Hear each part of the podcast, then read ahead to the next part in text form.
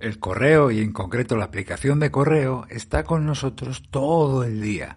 Recibimos mensajes de todos los colores y sabores, pero hay unos en concreto que necesitamos ver y priorizar porque son muy importantes. Son correos en los que alguien nos pide algo, son tareas.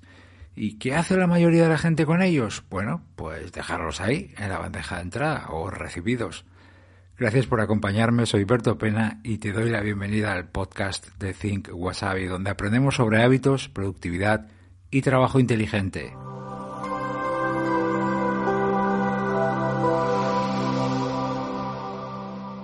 La bandeja de entrada o recibido se llama diferente, por ejemplo, si utilizas Gmail, se ha convertido para muchas personas en el lugar donde tienen pues una buena parte de las cosas que tienen que hacer, eh, tareas, recordatorios, acciones o actividades que con o sin fecha eh, otros me piden y qué tengo que hacer o enviarles o terminar. Hoy en día esas cosas eh, nos pueden llegar pues por varios sitios, ¿verdad? Por ejemplo, se me ocurre a través de Teams, Google Meet, Slack, WhatsApp, en una video reunión que te lo pidan de voz, ¿no? O, o en persona directamente, ¿no? Como hemos hecho casi toda la vida. Pero el viejo y muchas veces denostado correo sigue siendo el canal principal y si no es el principal es de los más importantes por el que nos siguen llegando estas cosas y hablo de tareas y además así va a ser durante unos años. Bueno, ¿y dónde está el problema, Berto? ¿Qué tiene de malo dejar correos tarea en la bandeja de entrada? Bueno, es mejor utilizar una herramienta específica para cada cosa. Esta es mi opinión, por supuesto, mi visión, pero ya que me tienes a bien compartir tu tiempo conmigo, me gustaría explicarte el por qué. Eh, al final los emails van llegando a tu correo, pero las tareas todas están en un gestor de tareas o de proyectos. Ya utilices una mega aplicación o una aplicación específica para eso, o bien lo hagas en papel. Entiendo perfectamente. Yo como tú utilizo el correo y veo que dejar esas tareas ahí pues es muy cómodo, porque además, salvo catástrofe, pues no se pierden esos correos, las tienes ahí delante. Pero este hábito, eh, como digo, practicado por muchas, muchas, muchas personas, genera una cantidad de problemas que a mí me, a veces me abruma, ¿no? complica un montón la organización y aumenta las posibilidades de que se te pasen cosas o incluso peor, que la cosa termine en urgencia. Y me gustaría hablarte de ello a continuación. Eh, por eso vamos a repasar juntos, si, quieres naturalmente, eh, seis problemas o seis efectos em, que tiene el utilizar el correo como lista de tareas, la bandeja de entrada como lista de tareas. Y el primero tiene que ver con lo que precisamente hay en la bandeja de entrada. Ahí dentro, en ese lugar, hay mensajes de todo tipo correos con adjuntos, informativos, confirmaciones, pero también hay basura y spam. No hablo de la publicidad, no, sino también basura y spam interno que te envían gente del trabajo que te es obligado a aceptar, ¿no? Eh, y también a lo mejor puede que se cuele algún mensaje personal, correos en los que estás en copia y no, pero no pintas nada. Bueno, hay un montón de cosas. Basta que ahora mismo, no, no lo hagas ahora, pero que eches un vistazo a tu bandeja de entrada y ahí en ese entorno tan a veces lleno de ruido, mezcladas entre todos esos mensajes y correos, tenemos las tareas. No sé qué te parece, pero a mí no me parece un lugar limpio y ordenado donde ver las cosas con claridad, donde examinar el trabajo con foco y con perspectiva, donde decidir bien, donde hacer un buen seguimiento o priorizar acciones. En el trabajo hay tantas tareas, tan diversas, de tantos proyectos con tantas fechas y detalles que creo que tú y yo necesitamos verlas en un entorno despejado, donde poder aclararnos, poder poner orden y priorizar mejor. Otro problema viene de la propia aplicación de correo, la que utilices, ya sea Outlook, eh, Gmail, Apple Mail u otra. Todas estas aplicaciones no están pensadas ni diseñadas, tampoco estructuradas, para la gestión de proyectos, de tareas, de acciones y de fechas. Aunque hay algunas, como por ejemplo Outlook, eh, que tienen funcionalidades para señalar correos como tareas, marcarlas de seguimiento, etc., no puedes, por ejemplo, modificar el texto de los correos. Algo que es esencial cuando gestionas tareas, porque necesitas ponerles un título descriptivo, no el asunto que te haya enviado Pepito o, o, Fulanita, que a lo mejor dice temas varios. Necesitas un título elegido por ti. También eh, es posible que necesites añadir notas, indicaciones o incluir alguna URL de alguna página web o incluso adjuntar un archivo relacionado con esa tarea eh, sobre el que tienes que trabajar, salvo que te lo hayan enviado en ese mensaje, ¿verdad? Todo eso sí lo puedes hacer en una aplicación específica de tareas.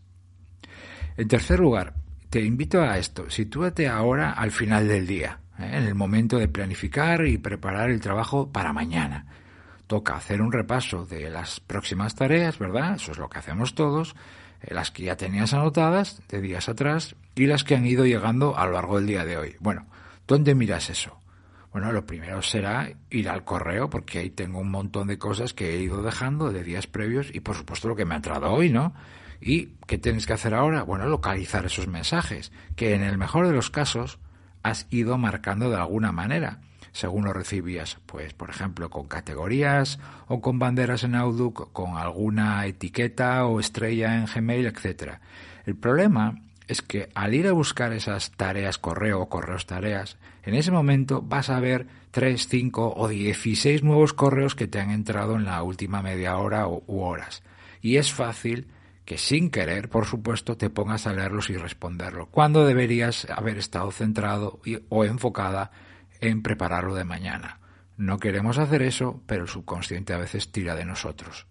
A ver, hay otro problema añadido, y es que muchas personas eh, que dejan las tareas en la bandeja de entrada también tienen tareas anotadas en otro sitio adicional, digámoslo así, ¿no? Ya sea una aplicación, una libreta o una agenda. Y no es raro que haya un tercer lugar, como algún post-it pegado por ahí o como veíamos en el anterior episodio del podcast, en la cabeza, retener tareas en la cabeza. Así que las tareas y sus detalles y a veces sus fechas están esparcidas por varios sitios. Em, y esto, si tú lo piensas fríamente, no es un sistema de trabajo fiable ni seguro porque con tanta información delicada y sensible en tantos sitios es fácil que se te escape algo o que olvides alguna fecha porque todo lo que tienes que hacer no está al final en un único sitio, sino en varios.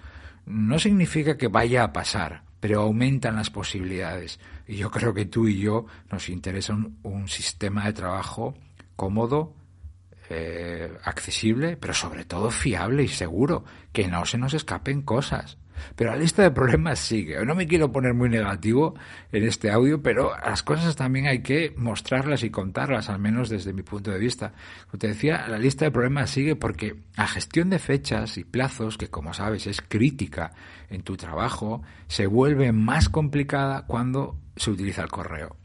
¿Eres capaz de decir en unos pocos segundos lo que tienes que hacer hoy, hoy o mañana mirando el correo? Mm, en unos pocos segundos, ¿eh? No, no vale que. ¿Eres capaz de decir qué tienes para la semana que viene? ¿Puedes dividir un correo tarea, es decir, un correo en el que te piden algo, puedes dividirlo en varias subtareas más pequeñas con sus respectivas fechas intermedias? ¿Cómo sabes en, en unos pocos segundos lo que tenías que haber hecho hoy? ¿Podrías ver rápidamente todas las tareas que, que has completado esta semana, por ejemplo? En el correo es posible hacer esto, ¿eh? pero es muy complicado y sobre todo muy lento. En una aplicación es cuestión de segundos. Eh, en esto, hasta una libreta o una agenda de papel gana a la aplicación de correo. Y por último, eh, como sexto punto, está el problema de la gestión de los correos tarea. Yo los llamo así, correos tarea, ¿no? Es decir, correos en los que me piden algo o tengo que hacer algo. Eh, la gestión de lo que me va llegando. ¿no? Al procesar el correo, si recuerdas cuando aprendimos a hacer esto, eh, cuando alguien te pide algo, eso lo pasamos inmediatamente en el momento a la lista de tareas junto a su fecha o las indicaciones o su información extra, si es que la hay, ¿no? Pero si lo dejo ahí, en la bandeja de entrada, aunque lo marque con una estrella o le ponga una bandera o una categoría específica, ese mensaje, aquí viene el problema, con el paso del tiempo, de los minutos o de las horas, se irá enterrando poco a poco con los otros nuevos correos que van a ir llegando posteriormente. Y esta tarde o mañana, desde luego mañana, puede estar el pobre enterrado bajo decenas y decenas de correos, porque muchos de vosotros recibís más de 100 mensajes al día. Lo sé porque me lo habéis comentado directamente. Así que, si yo no tengo un método riguroso y claro de repaso de esos correos tarea, con ese montón de nuevos correos que le caen encima, puede que termine por ver algo importante demasiado tarde o que se me termine por pasar directamente. Bueno, quería presentarte estos efectos, estos problemas, para que lo valores. Al final, por supuesto, tú eliges, eh, es tu sistema, son tus hábitos, eh, tú decides qué quieres contigo, es tu herramienta, tu sistema, tus tareas y tu trabajo. Pero si estás ahí al otro lado, entiendo que buscas, uno de tus objetivos es simplificar el trabajo, facilitarlo, eliminar problemas y conseguir una mecánica de trabajo más eficiente y cómoda, ¿no? Bueno, espero que con estas pistas, en este caso, hoy nos hemos enfocado mucho en problemas que da la utilización de la, del correo como gestor de tareas, espero haberte dado alguna pista nueva, ¿no? Bueno, te doy las gracias de corazón por haberme acompañado y que me hayas dado, como siempre, tu tiempo y tu atención. Se despide de ti Berto Pena y hasta el próximo episodio me podrás encontrar en mi canal de YouTube y en mi web thinkwasabi.com. Hasta pronto.